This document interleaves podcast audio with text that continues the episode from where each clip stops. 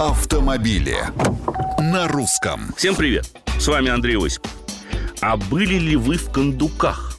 Хотя мне по вкусу другое, более романтичное название – Романцевские горы, что неподалеку от Тулы. Достопримечательность эта образовалась на месте бывших угольных карьеров, где добыча велась без рекультивации вплоть до 1996 года. В результате возникли земляные отвалы высотой до 37 метров и большие озера, глубина которых доходит до 50 метров. Рельеф получился уникальный и, такое тоже случается, весьма живописный. Поэтому сюда приезжают, чтобы пожить в палатке или попросту отдохнуть на природе, которая даже горную отработку постепенно превращает в курорт.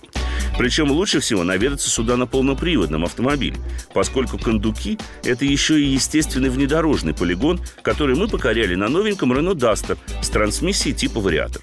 Только помните, что чем дальше на бездорожье, тем дольше бежать за трактором. Особенно в кондуках, где до цивилизации не близко. Дастер не спасовал. Хотя сидевший за рулем коллега умудрился таки засадить автомобиль, да так, что пришлось вспомнить, насколько липким бывает мокрый чернозем и как правильно использовать инерционный трос.